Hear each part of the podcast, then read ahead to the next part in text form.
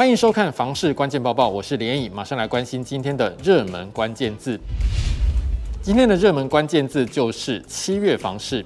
那么今年都已经过了一大半了，房市目前进展到什么样的情况呢？六都各地政局发布了最新的建物移转栋数的数据，那么结果呢？南北真的是大不同。首先，如果跟六月份来相比的话，六都的交易量都是呈现衰退的情形，但是南二都衰减特别严重，其中高雄市月减超过两成，台南市也月减一成八，台中月减十七点六趴，新北市月减十二点九趴，幅度也不小。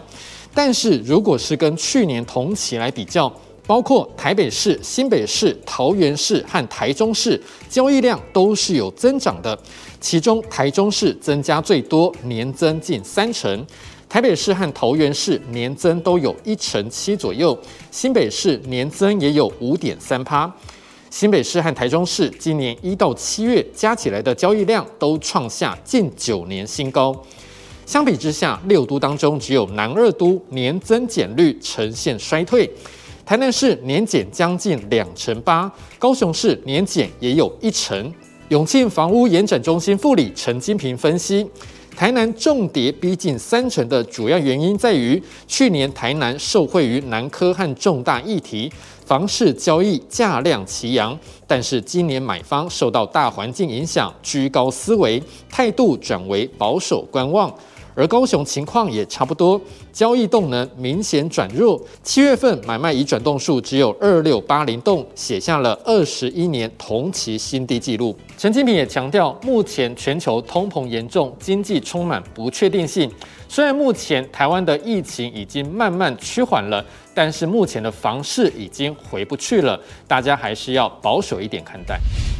今天的精选新闻持续来关心南部的房市衰退情形。金融研讯院针对国内银行业者进行问卷调查，结果发现，银行业者对于屏东和台南认为房市风险特别高。这份调查指出，银行业者认为屏东和台南因为科技话题使得房价大涨，但涨幅太过离谱了，使得银行业者认为房贷控管会更加严格。全球居不动产情报室总监陈秉承也说，过去两年有些地区交通、生活机能都还不好，就急着拉高房价。银行当然会觉得这些区域有很高的风险，这个时候银行自然就会对这些区域的房贷业务比较消极一点。接下来这则新闻，不要以为炒房是神不知鬼不觉，其实国税局都有在紧盯。高雄市国税局就指出，有民众在一百零九年跟建商买房。当时候的交易总价是一千四百万元，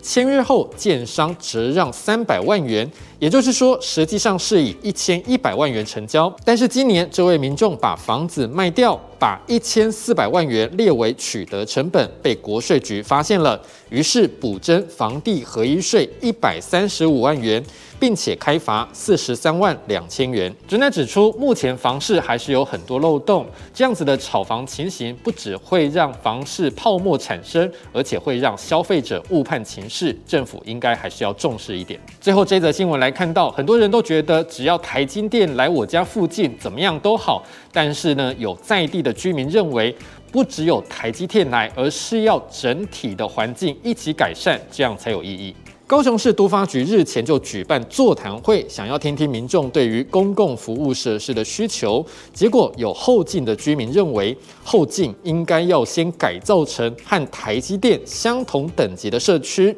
因为如果路太小了，社区的发展跟不上台积电的水准，未来恐怕会产生交通更大的问题。